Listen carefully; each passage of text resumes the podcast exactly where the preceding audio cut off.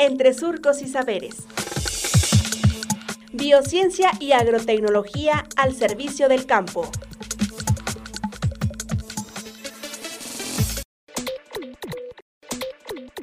Hule a partir del guayule. Doctora Ana Margarita Rodríguez Hernández, Departamento de Biociencias y Agrotecnología del SICA. Es una planta con alto potencial. E incluso nos hemos dado cuenta que mucha gente de aquí, aunque es una región de Coahuila donde de forma natural crece, mucha gente no sabe de qué es esta planta, ¿no? Ni cuál es.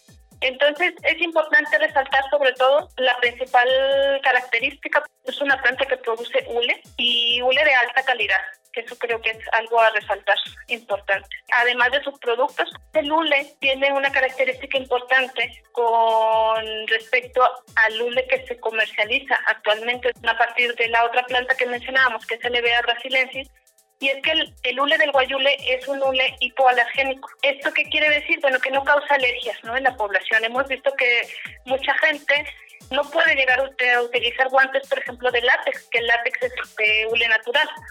Alergia no se ha eh, presentado ¿por qué? porque no se encuentra, digamos, los alergenos que causan esto en el hule del guayule.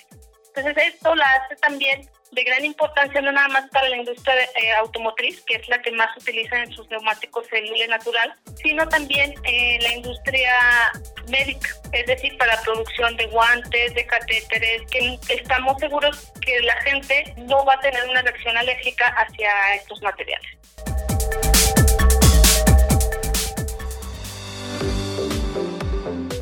Radio Universidad Agraria y el SICA presentaron Entre Surcos y Saberes. Hasta pronto.